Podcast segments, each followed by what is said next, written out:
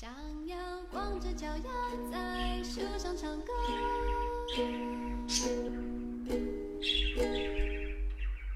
好的，欢迎大家继续留守我们的二十一天养成生活好习惯的节目。大家好，我是你的老朋友韦娜。今天西安下了厚厚的雪，所以今天想特别想给大家分享有关于下雪天的一些小小的感悟和小小的养生秘籍哦。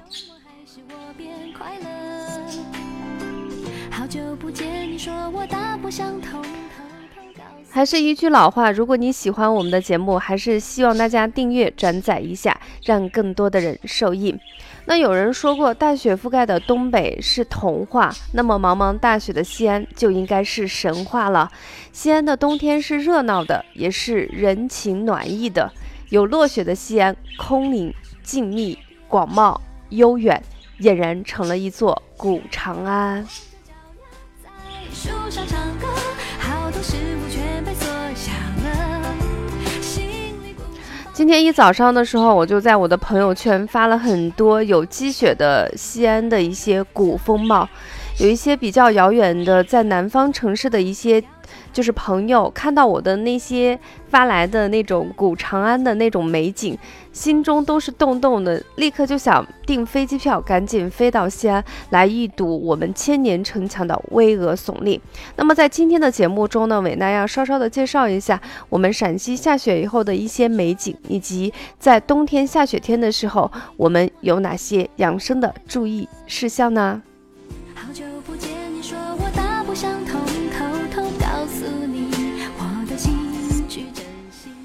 嗯。呃，我自己特别喜欢定期到寺院里去走一走，因为我觉得在这里头，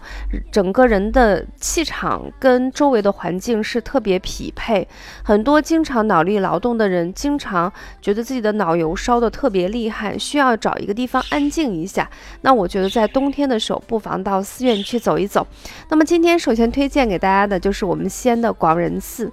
呃，西安的广仁寺呢是坐落在西安的西北角，是在西北地区呃这一带和康藏一带非常有名的一个大喇嘛寺院。在这座寺院里呢，在若干年前我自己是去过的，它有藏藏传佛教里头所有你能看到的历史痕迹，也是中国唯一一个绿度母主的道场。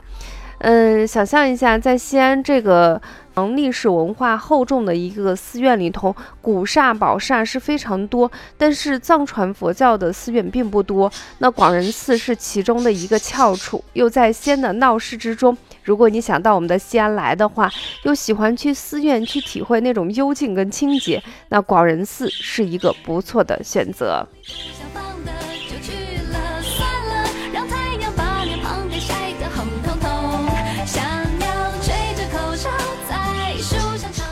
其实去寺院的最主要目的是让自己的心境更加的平和起来，在这种神圣庄严的场中，我们的内心神更加的内收，适合我们在一年之中好好的沉静下来，为了明年的更好工作跟生活打下一个精神的一个基础。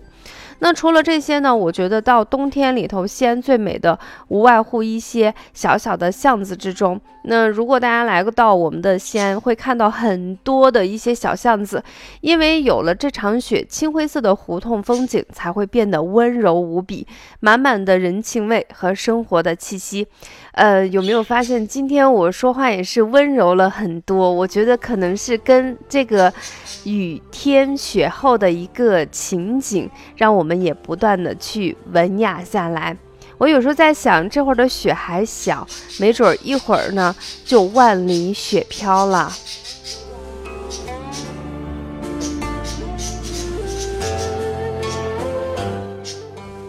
那在中国的古代，我们文人骚客呢，对于我们的雪水都有情有独钟的见解。在中国非常有名的《本草纲目》中，对雪水的评价是：腊雪干冷无毒，解一切毒，治天行实气的疫症。那我们刚才都给大家说了，前段时间西安的天气是非常的干燥，温度也是比较高，所以流感非常盛行。那么这一场及时的雪水浇灌了我们身体里头所有不痛快，被称为一个廉价药，应用很广，所以每一个陕西的西安人都欣喜若狂。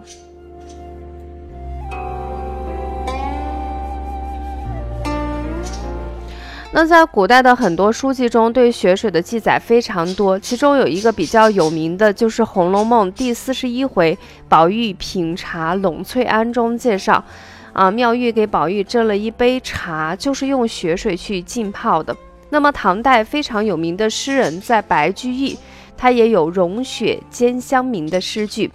宋代的诗人辛弃疾也有“细写茶经煮香雪”的诗句，都说明了饮雪在中国古代是非常文雅且非常浪漫的事情。那么，雪水为什么有如此之功效呢？我们来看看现代的人是怎么样来说的。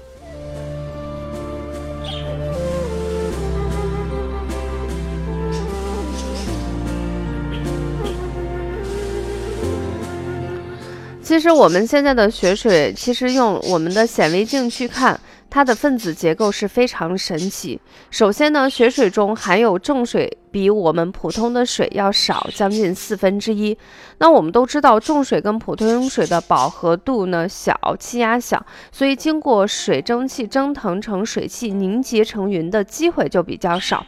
重水本身对生命啊。比如说，生物体的生命活动有非常强烈的抑制作用，是一种致命水。而雪水中的重水含量要比我们普通水要少很多，所以在这种情况下，雪水就赋予了生命自然的一个力量。那么，在清代乾隆年间，乾隆呢是一个非常喜欢泡茶喝茶的人，他活了八十八岁，是古代帝王中非常罕见的长寿者。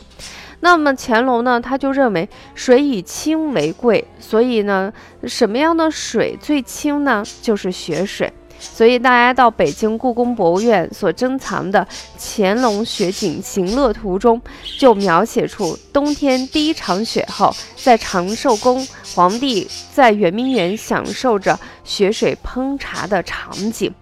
那么现在呢，北方想用这个雪水去烹茶。已经非常非常的难了，为什么？因为现在北方有非常严重的雾霾，虽然今年的雾霾治理比去年好很多，但是依然空气中的雾霾颗粒还是比较严重。所以这样的雪水呢，其实融雪以后是非常脏，用它来泡茶、泡水去喝不太现实。所以大家如果来到我们陕西西安，如果真的想能体会到雪水冲爬的妙用，只能到我们的秦岭太白山中去了。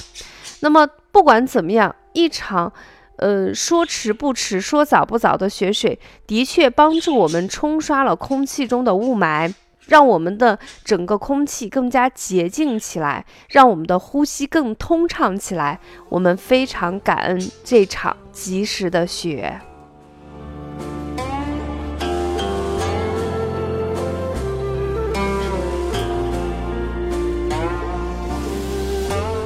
但是还是一句老话，雪虽好，切勿贪恋过多。那么下雪天的时候，道路是比较滑的，空气的温度会下降非常厉害，由前段时间零度左右，直接下降到零下十一度左右。所以在这种情况下，家里的老人、小朋友就要注意了。那下面维娜就给大家温馨提示：如果下雪天了，我们应该注意哪些日常中常见的事件呢？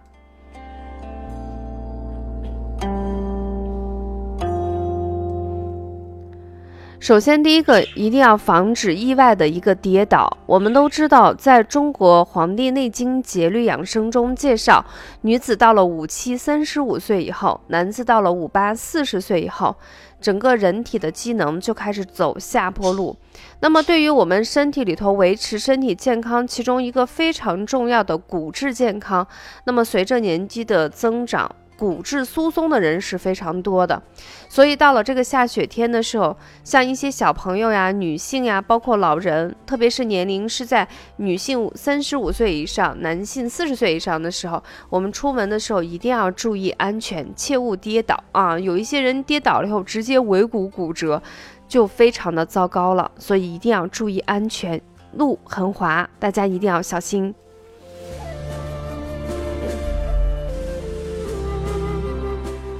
秋冬季节是我们冠心病的一个爆发季节，天气的温度突然下降，就会导致血管的痉挛收缩，加重了心肌梗塞的可能性。所以在这种情况下，嗯，天气冷的时候，我们老人就尽可能不要出门了，避免这个温差过大。同时呢，如果你有一些常见的一些疾病，一定要在自己的包包跟你的那个衣服的口袋里头，嗯，放一些。必备的一些常用药物，切勿劳累，注意保暖是重中之重。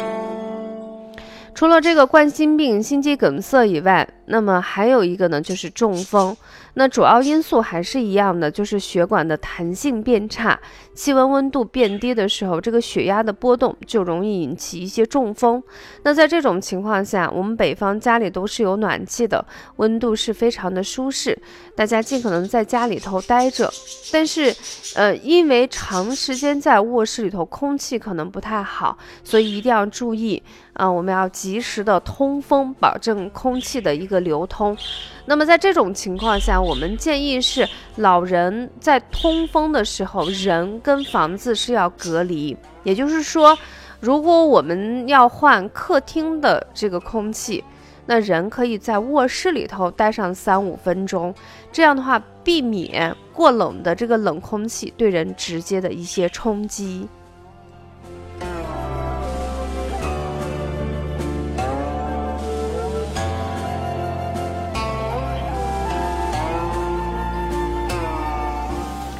那一场大雪来了以后，很多病菌因为这场大雪就会被杀死。对于我们的生命健康来说是一件好事情，但是因为过冷的空气也会导致呼吸道疾病的一个爆发，所以在这种情况下，大家一定要记得戴口罩、戴帽子、戴围巾，一定要保暖再保暖。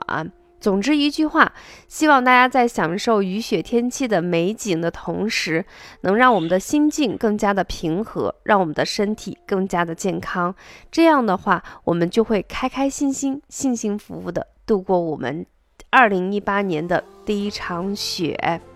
最后，伴随着这个悠扬的古筝乐，我们结束今天的话题。希望下期节目我们不见不散。